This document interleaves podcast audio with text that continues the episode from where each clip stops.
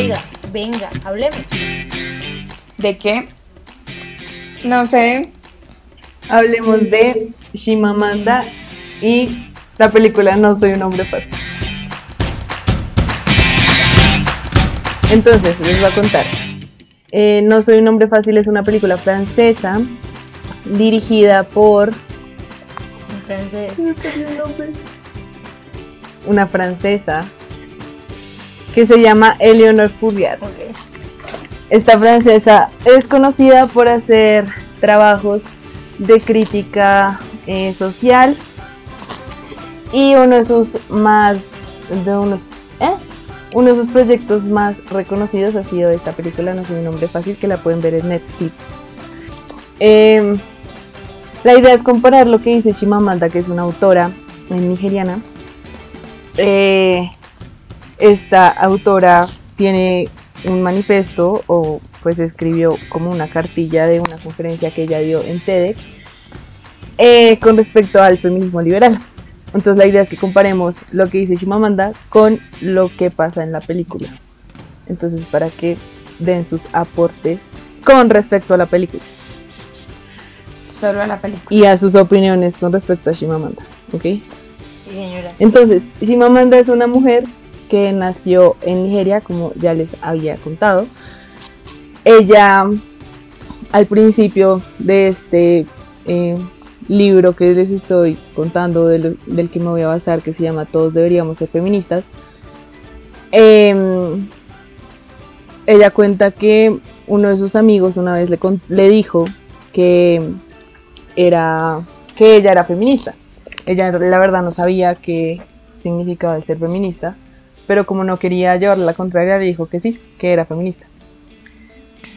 Eh, después, más adelante, como que fueron pasando cosas y, y a ella le dijeron que no podía eh, llamarse feminista porque era como una mala palabra. Y ella dijo, ok, me voy a seguir llamando feminista. Y fue como recopilando, recopilando todo este, todas estas cosas negativas que le decían. Y se considera ella como una persona feminista feliz africana que no odia a los hombres, a quien le gusta llevar tintalabios y tacones altos para sí misma y no para los hombres. Entonces, si se dan cuenta, su forma de ver el feminismo no es como todo el mundo, la mayoría de la gente lo ve. ¿Sí? Eh, les voy a leer como varios eh, fragmentos de este, de este libro para que los podamos comparar con, con la película. Hombres y mujeres somos distintos. La persona más cualificada para ser líder ya no es la persona con más fuerza física, es el más inteligente, la que tenga más conocimientos, la más creativa e innovadora. Y para estos atributos no hay hormonas. ¿Algo que decir con respecto a eso y la película? que en la película se ve mucho, pues cuando cambia el mundo, bueno, cuando el mundo es eh, gobernado entre comillas por hombres, eh, todos los que son jefes son hombres y ya cuando cambian se ve que pues las mujeres pueden tener la misma capacidad y hacer efectivamente lo mismo que los hombres y no depende pues de, de nada de las hormonas ni nada ni de la fuerza ni siquiera. Yo lo veo como algo chévere y es como que se rompe ese paradigma que se viene manejando que el hombre siempre tiene que ser el líder y pues aquí digamos Shimamanda dice que no, o sea que ya antes era por la fuerza pero ahora ya no lo es y digamos poder entender que ambos podemos ser líderes y así digamos trabajar en conjunto para llegar a un mejor resultado. Sí, eso es cierto. A mí me parece que, digamos, la película también hace una crítica a, en ese sentido, pues, a cuán ridículo también se ve el mundo gobernado por solamente un género, eh, en ese caso el, el- femenino, ¿no? Y, y me parece muy interesante porque eh, esta película lo muestra de una manera muy graciosa. Y, y- y es, es un problema que tú dices como, si te pones a analizarlo bien, dices como, bueno, qué ridículo se ve en la película, pero qué ridículo es ahorita también, porque eh, todos, hombres y mujeres, podemos, o sea, somos capaces de las mismas cosas, ¿no? Bueno, pasamos al siguiente. Dale. Dice, pasamos demasiado tiempo enseñando a las niñas a preocuparse por lo que piensan de ellos los chicos. Y sin embargo, al revés no lo hacemos. No enseñamos a los niños a preocuparse por caer bien. Pasamos demasiado tiempo diciéndoles a las niñas que no pueden ser rabiosas, ni agresivas, ni duras, lo cual ya es malo de por sí. Pero es que luego nos damos la vuelta y nos dedicamos a elogiar o a justificar a los hombres por las mismas razones.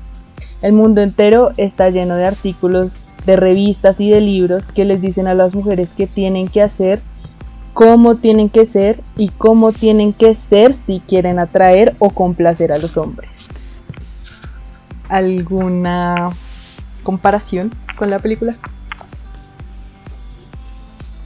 ¿O opinión que tengan al respecto?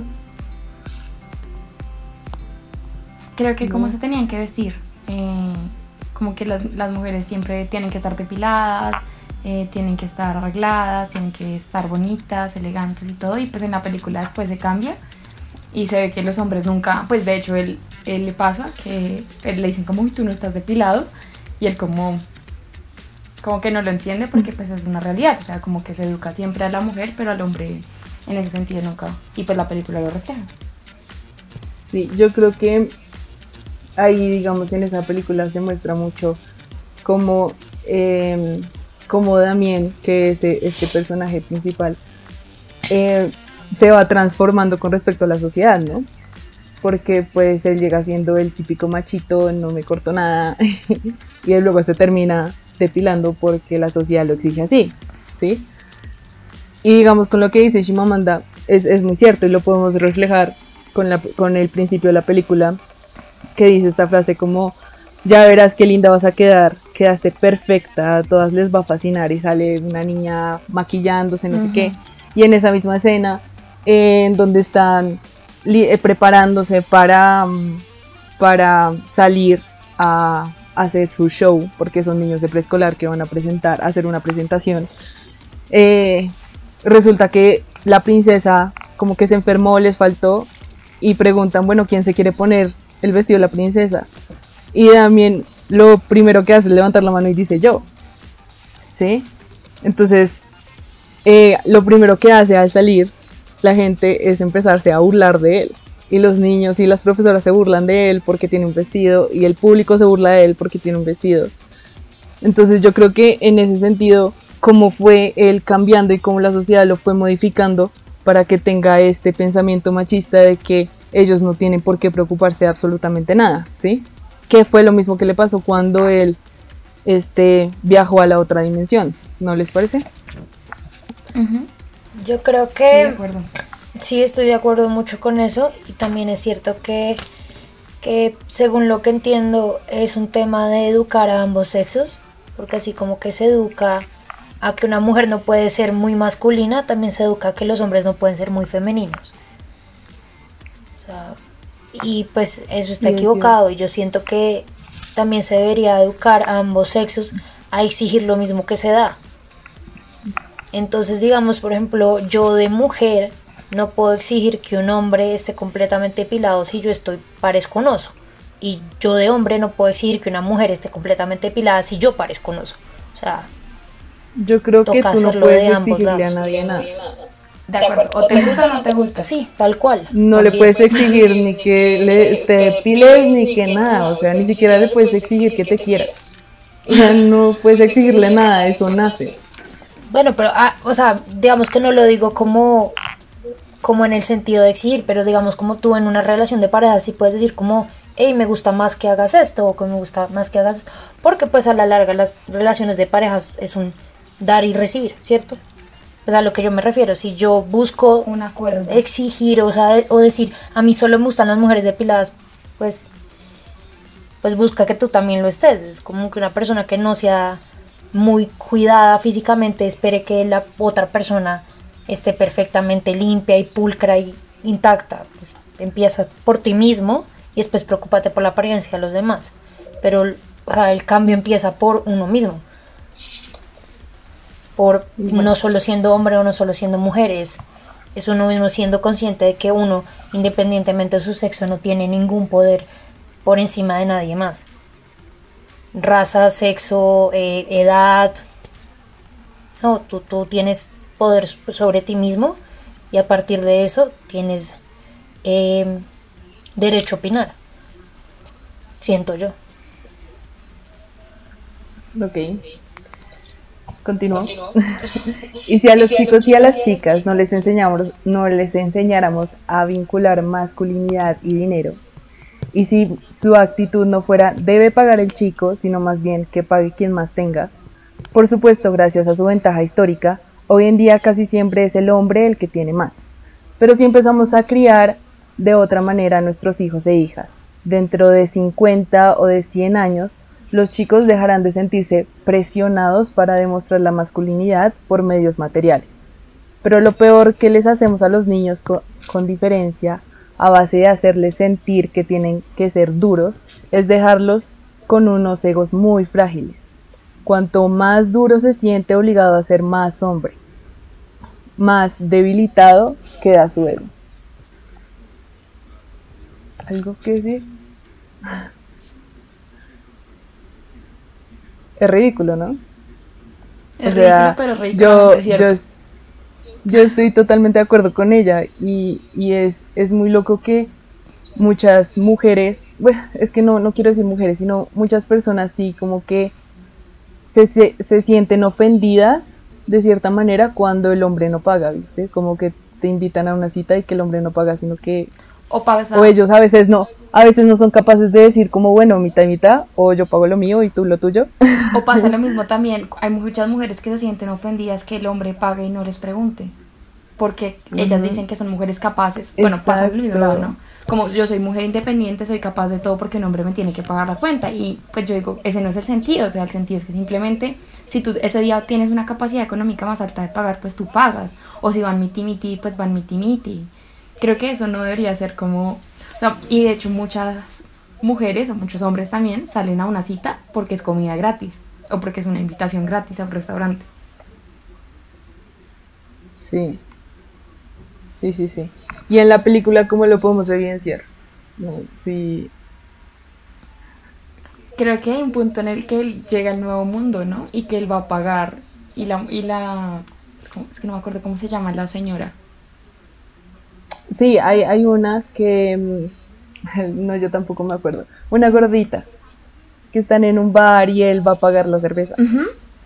Y ella le dice que no, que obviamente no, como se te ocurre, yo pago. Entonces, Juan, o sea, ¿por qué, ¿por qué no? O sea, ese, ese simple, esos actos tan chiquiticos son como muestra de cómo en realidad es una sociedad, ¿no? En ese, en ese punto eh, o en ese universo, eh, pues la sociedad era, la mujer era el, el que gobernaba, ¿no? El género que, gobernaba. Eso, eso. Ah, ya.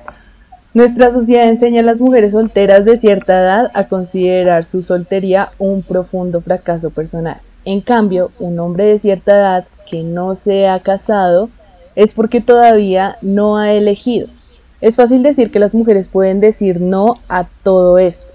La realidad, sin embargo, es que es más difícil y compleja. Todos somos seres sociales, todos interiorizamos ideas de nuestra socialización. Hasta el lenguaje que usamos ilustra esto. El lenguaje del matrimonio se basa a menudo en la propiedad, no en el compañerismo. Pues yo creo que eso tristemente, pues obviamente se ve evidenciado en la película, en el sentido en que, por ejemplo, cuando él está en el otro lado, la que siempre le pregunta, como, oye, estás, ya tienes novia, es la mamá. Y cuando él está, cuando él está como en el otro mundo, en el mundo el, eh, gobernado por mujeres, el papá todo el tiempo está como, ay, pero no tienes novia, ay, pero cuando vas a conseguir a alguien. Y es eso, digamos, yo, yo he vivido lo que es eso de parte de una figura materna, que me digan como, oye, te tienes que casar, tienes que tener hijos, te tienes que realizar como mujer. Y, y no, o sea, tanto se debería eh, enseñar a las niñas que no necesariamente tienen que casar para ser felices, eh, como a los hombres que, que o sea, casarse y establecerse también está bien. O sea, no, no te tienes por qué estar jugando cada semana distinta con una mujer y a las mujeres de la misma manera, ¿sabes? Como que debería ser igualitario el asunto, o sea, como que la soltería no es un pecado, pues voy a decir eso entre comillas. Em, pero sí, o sea, y tampoco No el matrimonio es una obligación. Es que la ¿Por qué lo soltería en algunas religiones comillas? sí es pecado, Johnson, por eso lo digo entre comillas. What? Impactada. Pues Eh, bueno, no, eso. yo sí creo que, yo lo digo, la soltería no es un pecado. No. Para mí no lo es. Porque, o sea, el hecho de que tú estés en pareja, capaz si no es tu sueño estar en, en pareja, o sea, tu sueño es estar sola por el resto de tu vida, porque así quieres. ¿Y a ti quién te va a decir que eso está mal? No, yo ¿Y a ti quién te va a venir a decir es que te vas a realizar porque vas a ser mamá? Es como, no quiero ser mamá entonces. Es lo que yo te digo, Dani, o sea, yo estoy completamente de acuerdo con Sí. lo que acabas de decir, sin embargo, yo- pues la realidad claro. es que para algunas religiones pues se considera Y un lo de- pecado la soltería. Bueno, y lo de las lo de la mujer que tiene que estar casada y el hombre elige viene de una parte biológica que las mujeres hasta cierta edad pueden reproducirse, en cambio los hombres no. Eso viene desde allá y es traído a otro contexto súper distinto. Que no debería ser, claramente. Ya existen otros métodos en donde la mujer puede ser tener hijos. Pero igual, Después. igual a mí me parece súper, o sea, me parece súper gracioso también en la película lo que decía Nato, o sea, como, como ven la soltería de un hombre en ese universo como algo malo. Entonces a uno le parece gracioso, pero entonces uno dice, wow, o sea, a mí como mujer me pasa eso. y no es gracioso.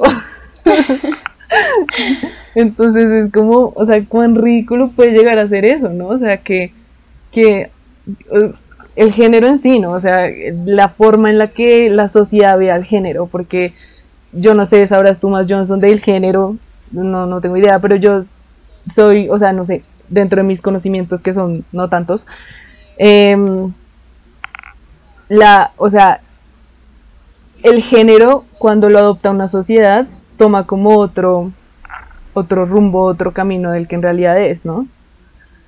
Porque digamos, si hablamos de género con una persona transgénero, nos va a decir y nos va a contar en realidad cómo es el género, ¿no?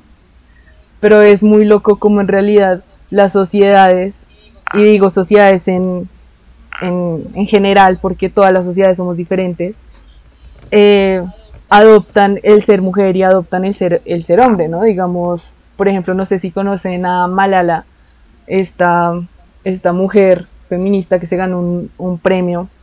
El- no fue la mujer más joven en ganarse un premio Nobel Nobel a la de Paz. Paz. Sí, yo eso no fue. Nobel. un- eso, un premio Nobel de Paz. Y esta mujer, ella decía como, cuando yo nací, nadie celebró que yo había nacido porque yo era mujer. Porque en su religión y en su sociedad el ser mujer es, es considerado algo malo. ¿sí? En cambio, cuando nacieron sus hermanos, pues hicieron una fiesta terrible porque pues, ajá, son hombres. ¿sí? Digamos- Entonces, ¿cuán loco puede llegar a ser eso? Igual que hay otras culturas en donde las mujeres son, hacen el trabajo de los obreros, ¿sí?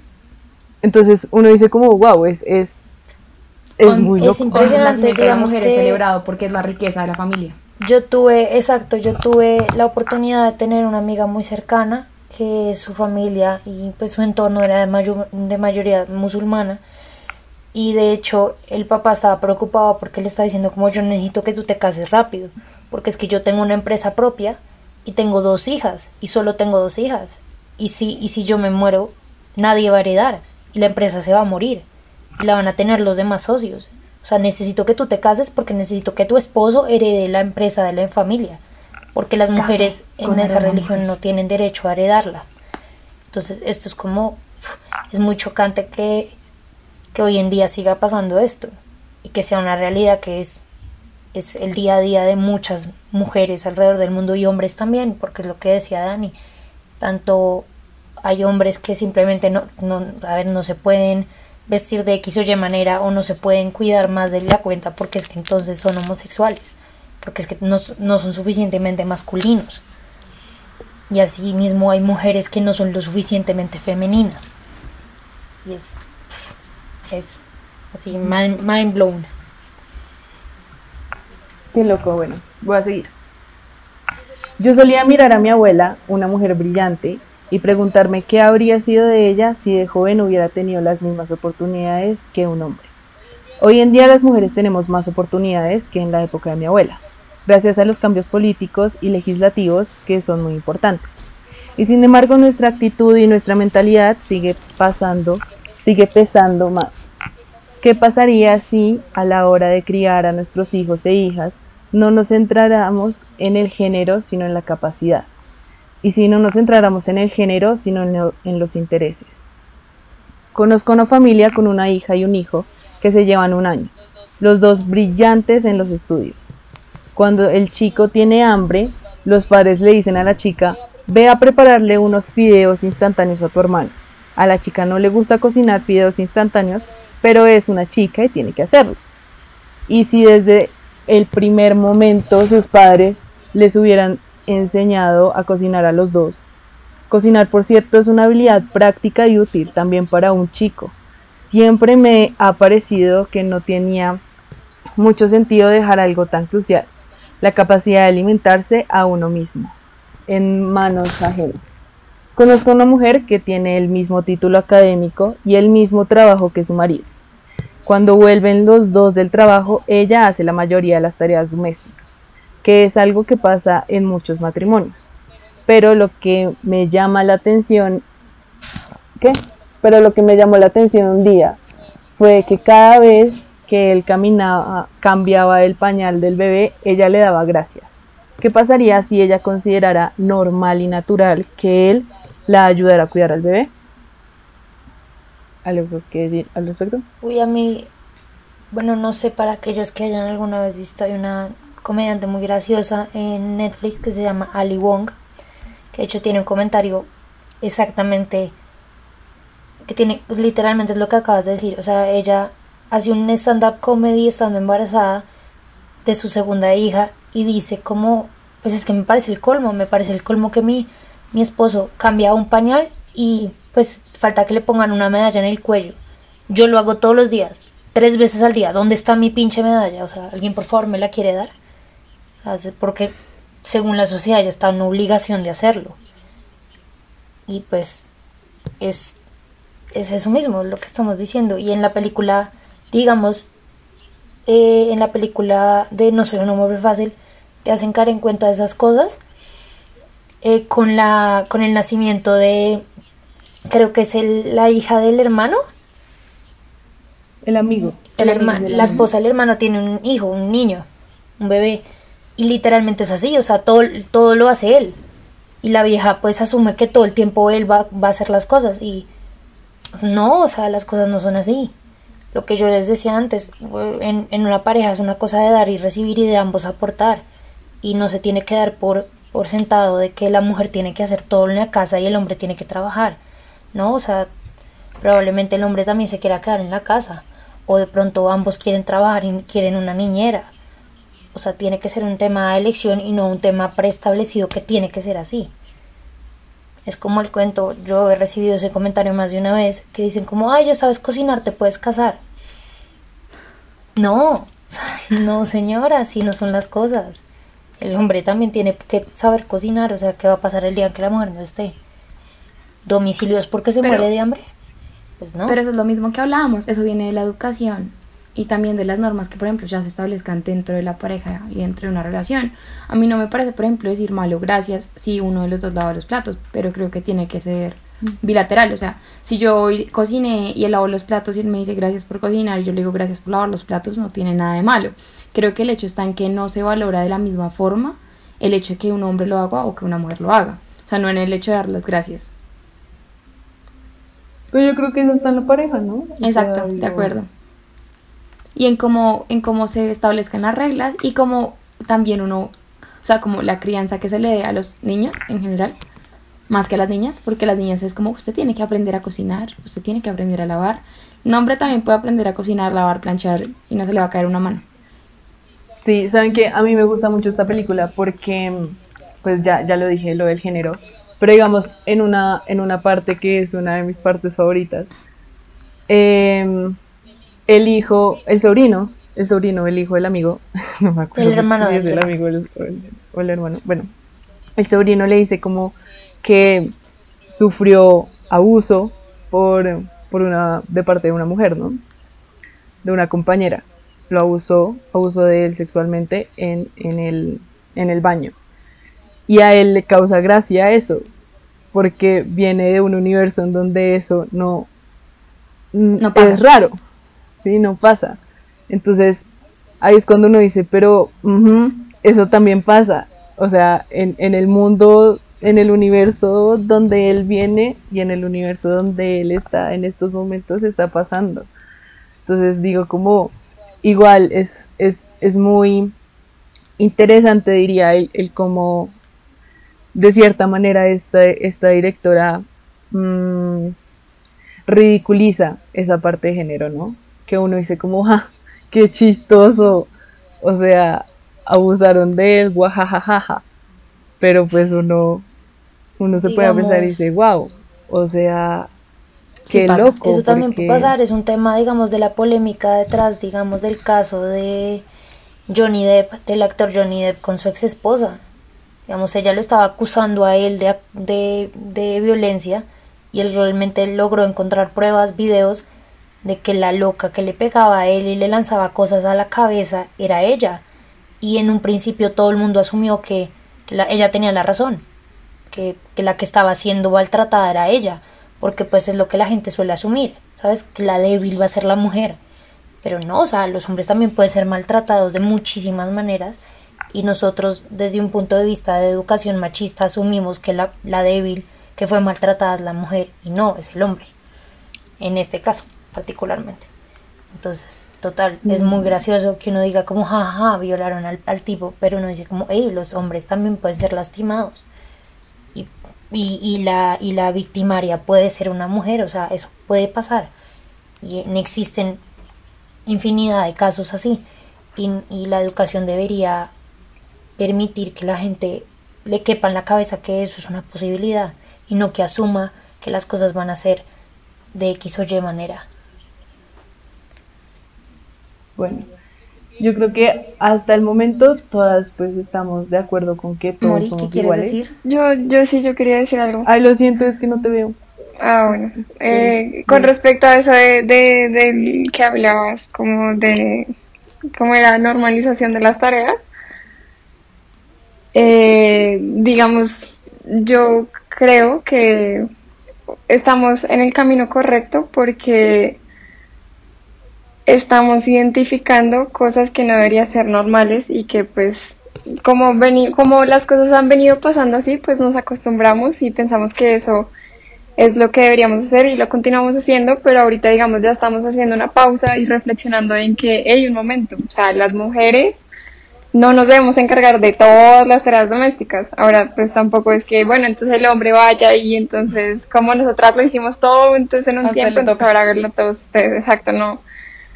Eh, pero digamos, sí, yo creo que, y no sé si a ustedes les ha pasado, pero hagan de cuenta que sus papás todo el tiempo les hacían la comida y de un día para otro les dicen no, o sea, háztela tú, pues uno también se va a sentir como, uy, pero, ¿qué pasó? Sí, entonces también, o sea, yo creo que es muy chévere porque nuestra generación es un poco más relajada en cuanto a eso. Bueno, digamos, no todos, evidentemente, pero sí como que se están comenzando como a ver esas cosas de que no son, no deberían ser normales y pues que, que debemos cambiarlas para que no sean así en futuras generaciones.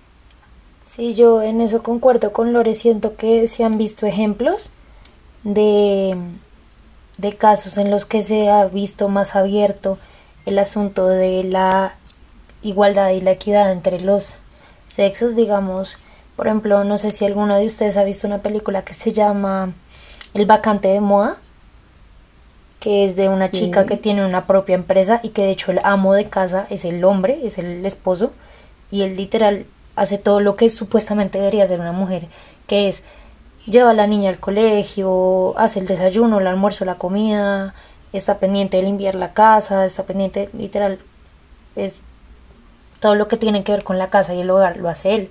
Y la que tiene una empresa muy, muy, muy, digamos, eh, exitosa y la que está clavada trabajando es ella. Digamos, eh, es un comentario que hacen al principio que les dice como si es que ahora yo soy un papá moderno, de esos que creen que la mujer también puede ser exitosa. Digamos, eso es un ejemplo espectacular, digamos, eso sí.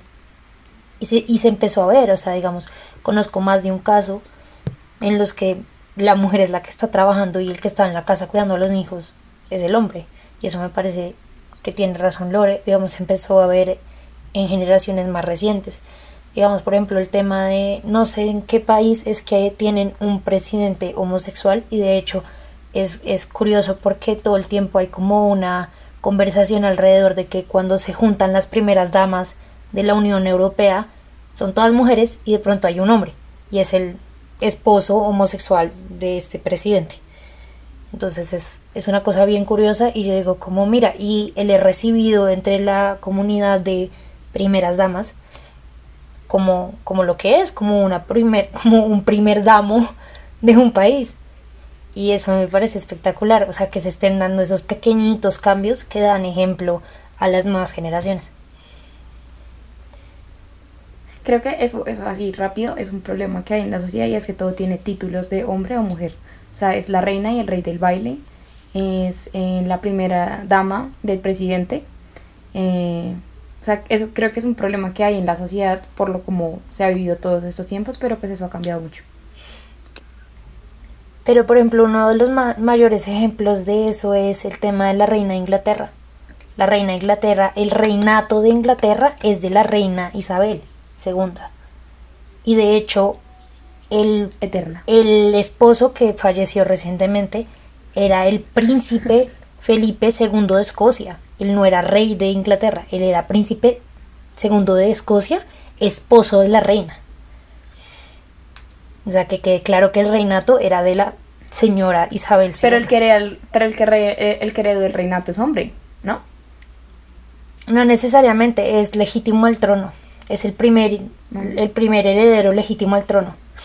En su caso, eh, Isabel era la única mujer legítima, era la única persona que seguía en la, en la línea, entonces ella fue la que fue reina. Listo. Dani, podemos seguir. Yo el último comentario, perdón, no sé si es importante. Es como, es que en un libro leí, digamos, este comentario que en realidad me dejó reimpactada, pero es como nosotros ahorita estamos identificando cosas que, digamos, nuestras generaciones anteriores hacían y lo consideraban normal. Y, y nosotros decimos, pero es que eso está re mal, o sea, ¿cómo se les ocurre hacer eso? Un ejemplo así rápido a mí se me ocurre es, digamos, la corrida de toros o la pelea de gallos, o, o sea, a mí de verdad no me cabe en la cabeza cómo había gente que pues se para a disfrutar de dos animales matándose. Y, y así como nosotros somos capaces de identificar eso, hay cosas que nosotros mismos en este momento estamos haciendo y que las consideramos normales, pero que realmente son malas y que pues nosotros porque las venimos practicando no nos damos cuenta, pero nuestros hijos sí van a pensar exactamente lo mismo que nosotros en unos años iban a decir como, pero ¿cómo estaban haciendo esto si eso estaba absolutamente mal y no nos dimos cuenta porque es algo que veníamos haciendo como normal? Entonces, Es que yo creo que, digamos, ahí en lo que tú dices, estoy totalmente de acuerdo. Me gustó mucho ese comentario. Eh, y también pienso que uno, uno debe dar lo mejor de sí, ¿viste? La vez pasada que grabamos el capítulo te escuché decir esto de que uno tiene que ser el cambio que quiere ver en el mundo.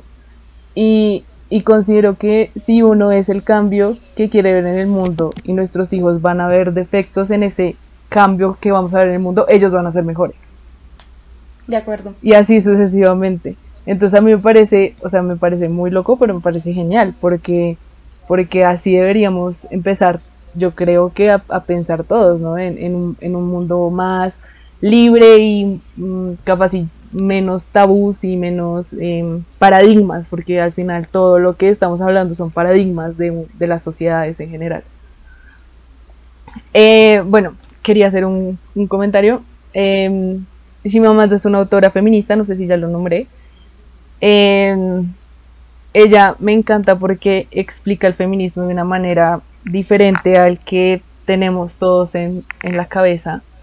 eh, explica el feminismo de una manera más libre, que es lo que eh, les acabo de leer. Eh, y voy a terminar con dos cosas, con dos este, apuntes de ella. Si quieren decir algo, comentar algo, pues pueden hacerlo, son libres. hay gente que pregunta por qué usar la palabra feminista. ¿Por qué no decir simplemente que crees en los derechos humanos o algo parecido? Pues porque no sería honesto. Está claro que el feminismo forma parte de los derechos humanos en general, pero elegir usar la expresión genérica derechos humanos supone negar el problema específico y particular del género. Es una forma de fingir que no han sido las mujeres quienes se han visto excluidas durante siglos. Es una forma de negar que el problema de género pone a las mujeres en un punto de mira que tradicionalmente el problema no era ser humano, sino correctamente ser una mujer de sexo, ser una humana de sexo femenino. Durante siglos, la mujer dividía a los seres humanos en dos grupos y a continuación procedía a excluir y oprimir a uno de esos dos grupos. Es justo, ah, es justo que la solución al problema reconozca eso. Hay hombres que se sienten amenazados por la idea del feminismo. Creo que viene de la inseguridad que les genera la forma en que se les cría. Del hecho de que su autoestima se ve mermada si ellos no tienen naturalmente el control en calidad de hombres. Ahora, hay, una cosa que quiero decir. Ella, y si lo leen completo todo su eh, manifiesto, si la escuchan, ella aclara que todos podemos ser feministas eh, o nos podemos eh, ¿cómo se dice?, identificar con su forma de pensar. Y no solamente tenemos que ser mujeres, sino también pueden ser hombres. En realidad la idea es que sean humanos. Listo. Y para terminar, eh, este último apunte que dice, la cultura no hace a la gente, la gente hace la cultura. Si es verdad que no forma parte de nuestra cultura el hecho de que las mujeres sean seres humanos de pleno derecho, entonces podemos y debemos cambiar nuestra cultura, que era lo que ya habíamos dicho antes, ¿no? O sea, si nosotros podemos ser el cambio que queremos ser en el mundo y tratar de ser nuestro mejor, nuestra mejor versión, eh, podemos empezar a evolucionar y hacer que nuestros hijos sean su mejor versión y así sucesivamente hasta que más adelante sea un mundo un mundo menos paradigmático. menos juzgador. Bueno, ¿alguien más tiene algo que decir? Lo siento, es que no las veo. Tranqui. Mi comentario rápidamente es que la sociedad ha avanzado, el mundo avanza y que pues cada vez, como lo dijo Lore, nos vamos dando cuenta de errores que se cometieron en el pasado y que no se debe seguir viviendo en esos errores, en este caso pues como se venía viviendo el hombre y la mujer y las tareas que desempeñaban, los cargos y todo esto, sino que se le deben dar prioridad a otras cosas. Y sinceramente me gusta mucho la posición de Chimamanda porque es alguien que ve el mundo no como o blanco o negro, sino que ve un punto medio entre las cosas, o sea, que los dos mundos pueden convivir sin necesidad de como irse a los extremos y que eso es lo que hace falta pues en general, no solamente en este tema, sino en muchos temas que ocurren, muchas polémicas que ocurren a nivel mundial. Entonces, eh, creo que está como en nosotros mismos comenzar a aplicar esas cosas y aplicarlas en nuestra vida diaria, como eh, normalizar, no normalizar las cosas, sino como, venga, si uno tiene una pareja, decirle como, hoy te toca a ti el almuerzo y yo si quieres lavar los platos, hoy mañana te toca a ti el lavar los platos o lavar el baño y yo hago otra cosa y así. O sea, no tiene que equilibrarse las tareas y no porque entonces, como yo siempre hice las tareas de mi casa, ahora le toca ir a hacerlas todas, sino pues, como lo dijo Lore, es de a poquitos creo que se van haciendo las cosas y no se puede esperar un cambio de la noche a la mañana. ¿Alguien más quiere decir algo? Yo, yo, yo quería decir que ya se me olvidó. iba a decir dos cosas, iba a decir dos cosas. Em, una de ellas es... Espérense, lo siento. Mm. ¿De qué estábamos hablando? ah, Entonces, bueno, una de ellas es... Sí. una de ellas es que, es que, nada, tengan la esperanza y la disposición de hacer el cambio, porque y no se desanimen con la gente que, no sé, la gente que es muy machista, muy hembrista, porque siempre la va a es inevitable. Y, y lo que dice Dani, de que, de que es el cambio que quieres ver en la sociedad, entonces... Y la segunda cosa que quería decir es que es que conozcamos nuestra historia y nuestro pasado y tampoco, digamos, nos pongamos a juzgar como, ay, es que esta gente hacía esto, esta gente hacía esto, esta gente, y hablar así como por encima. Exacto, porque estaba buscando la cita pasada, pero encontré esta que también es buena y dice, los hijos juzgamos a los padres por sus errores sin haber crecido donde ellos crecieron, con las carencias que ellos tuvieron con el trato que recibieron, con sus presiones económicas, sus problemas, sus preocupaciones, sin la menor idea de lo que significa vivir en sus zapatos.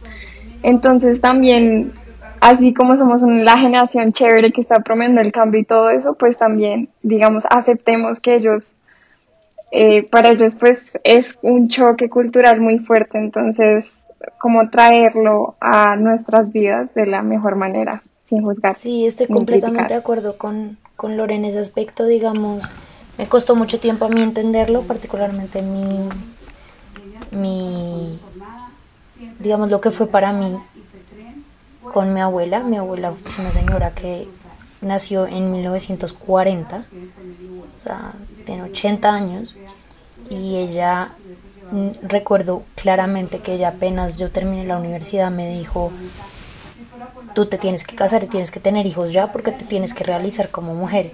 E incluso yo que estudié cocina, ella no decía, ella estudió para ser cocinera, ella estudió para ser ama de casa. Esa era la visión de ella.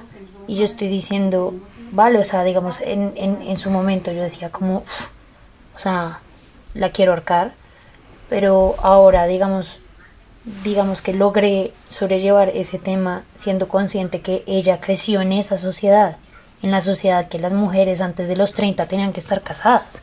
Es más, antes de los 20 tenían que haber conseguido a alguien con quien casarse. Que, tener una familia era la prioridad y una vez tuviesen una familia, pues eh, tenían que ser la sombra de su marido y todo lo que dijera su marido, hiciera su marido, eso era. Y ella, porque vive en esa sociedad, es que hace el comentario que hace digamos ella tiene 80 años, digamos no es una persona a la que yo pueda poner y sentarla y decir, vengas que tienes que cambiar tu forma de pensar, no, eh, digamos lo más correcto sería tolerar la idea que ella tiene y sin embargo hacer lo que yo quiera con mi vida y hacerla de la manera en que yo me siento bien conmigo misma para hacerlo. Porque igual, igual, igual no normalizarlo, ¿no? No normalizarlo, no. No, no normalizarlo, porque no es normalizarlo, es tolerar que su opinión es distinta y entender por qué lo es. Pero creo que no es solamente, perdón, perdón, igual, si no se me olvida. creo que no es solamente entender a la generación anterior, sino entender a todo el mundo, o sea, ponerse en los zapatos de las demás personas no juzgar. O sea, creo que, la conclusión y la moraleja de este capítulo es eso, no, no juzgar a, la gente porque sí, sino más bien ponerse en sus zapatos y entenderlos, ¿no? Em, y así poder empezar como a manejar esta idea de no paradigmas y, de ser un poquito más libre en tu cabeza, ¿no? De acuerdo. Eh, fin del comentario. Bueno. John, ¿sí vas a decir algo? No, no cierra, cierra. Bueno, nada, entonces espero que con este capítulo eh, hayan podido aprender un poquito más de, la libertad, de, la parte liberal del feminismo, ¿no? Eh, que los hayamos atrapado, si no se han visto esta película de No soy un hombre fácil, eh, los hayamos atrapado para que se la quieran ver, se la vean, es muy buena. y nada, si les gustó este tema, de verdad les recomiendo muchísimo que se lean este o que escuchen a Shimamanda. Es, es una vieja muy cool y, y, te muestra de una manera muy em, mm, bastante diferente lo que es el tema del feminismo para que pues nos vayamos soltando un poco de esos tabús también que hay, ¿no? Entonces, nada, espero les haya gustado. Muchísimas gracias, niñas. No, a ti. gracias. Excelente. Muy bueno. Bye.